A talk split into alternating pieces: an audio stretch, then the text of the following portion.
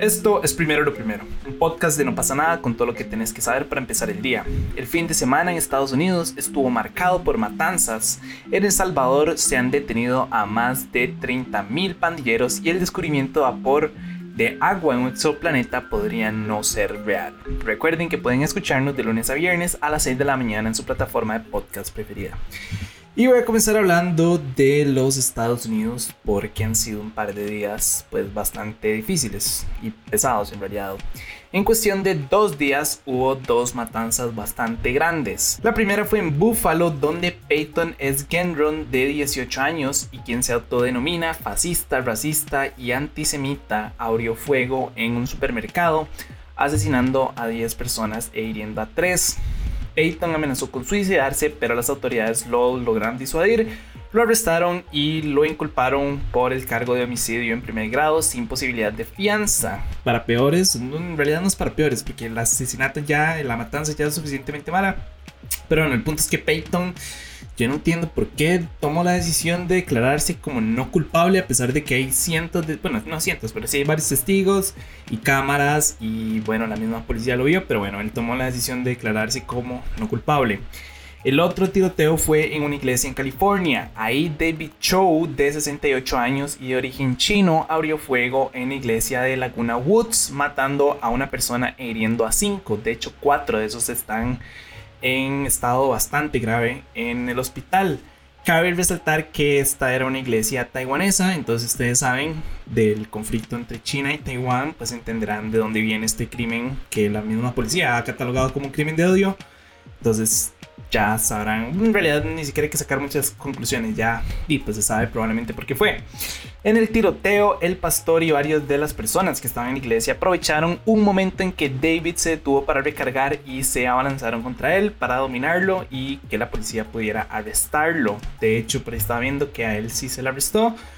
Pero sí se le impuso una fianza de un millón de dólares. Probable que no la pueda pagar, pero igual que le pusieron una fianza me parece como un toque y mala nota. Pero bueno, también, ojo esto, en Houston hubo dos muertos y tres heridos, en San Luis cinco muertos, cinco en Chicago y 21 heridos en Milwaukee luego de un tiroteo al final de un partido de básquetbol. Y por ahí estaba leyendo que solo en el 2020 en Estados Unidos murieron 45.222 personas por armas de fuego. De ese total, 19.384 fueron homicidios, que es el mayor número desde 1968. Y honestamente yo no entiendo a los Estados Unidos, ¿saben? Yo nada más en mi cabeza no entiende cómo un país que, o sea, cómo hay un país con leyes tan laxas cuando estamos hablando de deportación de armas. Yo creo que es más difícil sacar un arma en el Trabuco, ahí como en Multiplaza del Este, que comprar un arma en Estados Unidos. Y después están diciendo que por qué las tasas de homicidio son tan altas y que por qué hay tantos tiroteos en escuela. Y eso hay que sumarle como que Estados Unidos en esencia, ni siquiera en esencia, se nota a leguas que es un país y una población súper racista, súper antisemita, súper nacionalistas. Em, y bueno, con la llegada de ciertos personajes al poder, saben a quién me refiero probablemente, y si no, pues me refiero abiertamente a Donald Trump. Eh, y que nada más como que movilizaron como todo este sentimiento de odio y nacionalismo a la población, madre, pero es que hemos visto como un aumento importante en el número de tiroteos. Em, yo de verdad no, yo de verdad no lo logro, o sea, en mi cabeza no, no entra como, por ejemplo, hay un montón de senadores quejándose de la ley del aborto, diciendo que no, que todas las vidas cuentan, pero ahí también están como echando bajo, bajo la alfombra todas las leyes de armas en los Estados Unidos y permitiendo que cada vez sea más sencillo obtener un arma y que cada vez sea la menor la edad para que una persona pueda obtener un arma, ¿saben? Entonces, ¿a dónde quedó ese dilema como de que todas las vidas cuentan? O sea, si los asesinatos y los homicidios y las matanzas son a personas de color o son a personas asiáticas o en general cualquier persona fuera o de, de este genoma estadounidense, entonces ya no vale la pena luchar por su vida. ¿Saben a lo que me refiero? Como, ¿por qué unas vidas sí? Pero cuando se trata sobre leyes más fuertes para evitar este tipo de asesinato, este tipo de hechos o de... Dice es que son matanzas, no hay otra palabra de ponerlo. Este tipo de matanzas, porque entonces en ese caso no hacen nada. O sea, yo entiendo, yo entiendo muy bien y lo tengo muy claro que el negocio de los Estados Unidos son las armas. Yo sé que ellos cuando el negocio se empieza a caer un poquitito, entonces por allá van, interfieren en un país, provocan una revuelta y entonces empiezan a venderle armas al país para poder levantar pues su economía. Yo sé que así funciona los Estados Unidos, creo que no es un secreto para nadie y si no lo sabían pues ahora ya lo saben. Así es como funciona Estados Unidos. Pero no entiendo qué es esta necedad y como esta obsesión de estos maes con, con las armas. Ustedes saben, yo me acuerdo hace un tiempo estar hablando con una persona que me estaba contando que fue de visita a Texas y en una venta de garaje había una K-47, como si nada, y lo estaban vendiendo ahí como a 50 dólares. Si ustedes querían, pueden comprarle o no. ¿Dónde están los permisos de portación de esas armas? ¿Dónde está el registro de esa arma? O sea, si yo voy y lo disparo, van a poder, este, con todos los. Honestamente, no sé bien cómo funciona eso, pero sé que tiene como un registro y como que hay una forma de saber que cada bala salió de mi arma. Entonces, Dudo enormemente que las autoridades puedan rastrear todo eso. Un arma que estoy comprando una venta de garaje en Texas por 50 dólares, ¿saben? Eh, por eso es que digo que probablemente es más fácil comprar un arma en Estados Unidos que en el Trabuco, eh, lo cual es mucho que decir. Entonces, sí, yo no entiendo. Yo. Y pues honestamente, yo no soy un partidario de las armas. Eh, sé que como todo movimiento en torno a eso y a mi familia la protejo yo, etcétera, etcétera. Pero creo que a veces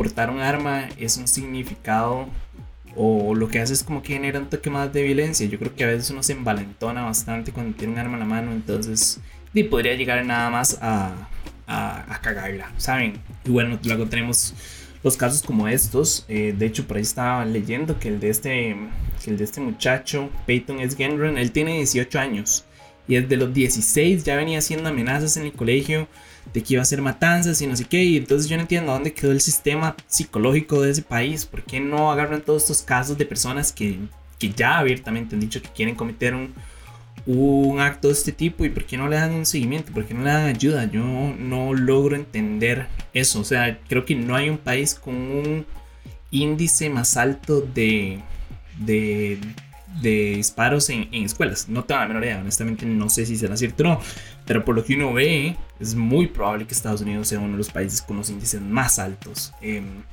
y también entra en parte como toda esta parte psicológica y esta poca ayuda que se le brinda a las personas en los Estados Unidos. No sé, siento que hay demasiados factores a tomar en consideración y no veo honestamente a ningún político de Estados Unidos como luchando en pro de eso, como en, en, buscar erradicar eso, sino más bien lo que están buscando es como hacer que las leyes sean muchísimo más laxas y permitir la mayor distribución de armas en, a, a, mayor escala, ¿saben? Entonces, no sé, honestamente yo no espero nada nunca de los Estados Unidos y siempre me termina desilusionando. De hecho, algo que estaba leyendo que me pareció sospechosísimo, nada más se los voy a comentar rápido, es que no sé si se acuerdan, probablemente no porque no salió en ningún noticiero, o sí salió, pero no se le dio importancia. Justamente el mismo día que, está, que Rusia inició la invasión contra Ucrania, empezaron a tirar misiles, los Estados Unidos también empezó a tirar misiles en Somalia. No sé si sabían, y si no, ya lo saben. Curiosamente, ahora este Somalia acaba de tener elecciones después de que no se les habían permitido a las personas tener unas elecciones. Entonces, no sé, nada más digo, me parece interesante y es lo que puede que sea lo que yo estoy diciendo, como que Estados Unidos por allá va a interfiere en una en, en, en, en algo, en, en, un algo, no quiero decir en qué, pero van a interfieren para, pues, para colaborar con que ciertas personas lleguen al poder. Entonces, nada más, es una teoría, estoy diciendo que me parece muy sospechoso que todo sucediera en el mismo país eh, y agarrando como, no sé, como experiencia lo que hemos vivido en América Latina. Y pues no me quedan dudas de que hubo una intervención por ahí gringa, pero bueno, habrá que ver qué se determina o si es que llega alguien a investigar eso, ¿saben? Como, o sea, si llegara un, un organismo independiente a investigar eso, sería interesante ver si llegan a algo o no, pero es muy probable que, que no. Entonces nada más se los dejo ahí picando por si por si a ustedes les parece interesante, porque a mí me pareció interesantísimo. Pero bueno, en otros temas, las autoridades del Salvador han detenido a 30.506 pandilleros en los 50 días que van desde el inicio de la guerra del presidente Nayib Bukele contra estas organizaciones.